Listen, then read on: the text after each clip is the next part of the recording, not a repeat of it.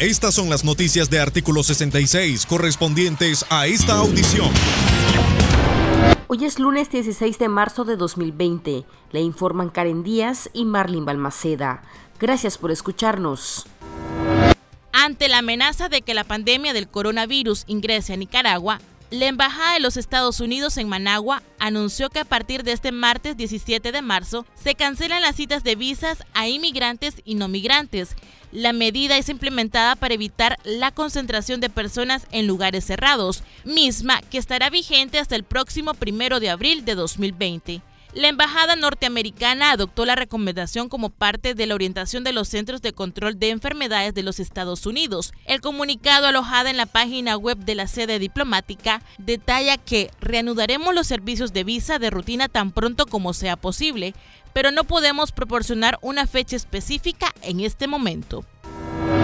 El Banco Centroamericano de Integración Económica donará al gobierno de Nicaragua un millón de dólares ante la emergencia sanitaria que se vive en la región, el cual servirá para atender las más importantes necesidades, detectar, aislar y tratar casos, además de prevenir la transmisión de la infección. La medida también se aplicará en el resto de países de la región. Este apoyo se dará a Nicaragua a pesar de que es el país que menos ha adoptado las medidas sanitarias establecidas en el reglamento internacional aprobado por la Organización Mundial de la Salud para prevenir la propagación del COVID-19. En esta nación, según el régimen, aún no se reportan casos confirmados. La dictadura, a diferencia del resto de países centroamericanos, no ha decretado cuarentena para nacionales y extranjeros, ni tampoco ha suspendido las clases, ni restringido eventos públicos y aglomeraciones de personas, ni vuelos provenientes de países con casos confirmados de coronavirus. Por el contrario, ha convocado a marchas y ha expuesto a niños y ciudadanos a recibir turistas que desembarcan en cruceros.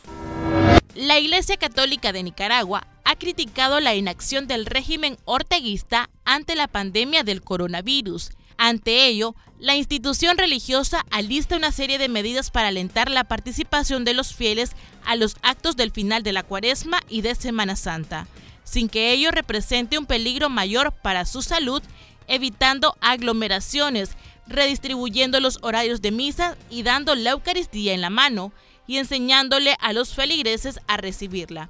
Por su parte, Radio Televisión Católica de Nicaragua ha estado emitiendo mensajes de cuidado y prevención debido a la escasa divulgación por parte de las autoridades gubernamentales sobre la seriedad del COVID-19. Escuchemos las declaraciones del obispo de la diócesis de Matagalpa, Monseñor Rolando Álvarez. No hemos notado una eh, prevención, como he dicho, orgánica y sistemática. Pues ah, lo que he escuchado son declaraciones y comunicados eventuales y esporádicos, pero una posición de cuidado, de, prevención orgánica, sistemática, no de eh, eh, aterrar a nadie porque no podemos entrar en pánico ni de alarmar, pero sí alertar. Una cosa es alarmar y otra cosa es alertar.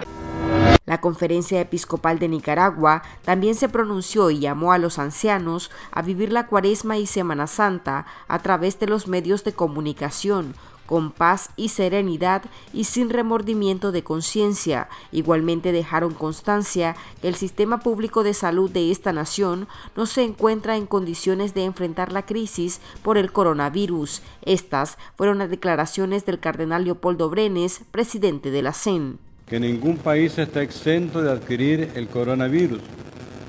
Hasta la fecha se encuentra presente en algunos países de la región centroamericana, lo que se supone un grave riesgo para nuestro país que cuenta con, una débil, con un débil sistema de salud. El coronavirus ya cobra la vida de 6.470 ciudadanos en 146 países según cifras de la Organización Mundial de la Salud. Y esto obligó a Honduras, donde ya se reportan seis personas contagiadas, a cerrar las fronteras terrestres, aéreas y marítimas, misma decisión que se tomó en Guatemala, donde se implementará esa medida inicialmente por 15 días. El Salvador decretó alerta roja, mientras Costa Rica subió el nivel de la crisis por la pandemia a estado de emergencia. Estas son las declaraciones que dio en rueda de prensa el mandatario costarricense Carlos Alvarado. Y hasta las 23 horas y 59 minutos del domingo 12 de abril de este año, solo podrán ingresar al país las y los costarricenses y las personas residentes. También esto aplica para los ingresos en vía marítima y terrestre. Se exceptúa de esta disposición a las tripulaciones de transporte aéreo, comercio y suministros. Además, las y los costarricenses residentes que ingresen tendrán que realizar un aislamiento preventivo obligatorio de 14 días. Estas han sido las noticias de artículo 66. Para ampliar esta y otras informaciones, visite nuestro sitio web www.articulo66.com. Síganos en Facebook, Twitter e Instagram. Recuerde suscribirse a nuestro canal en YouTube. Nos encuentra como Artículo 66 Nica. Le informaron Karen Díaz y Marlin Balmaceda.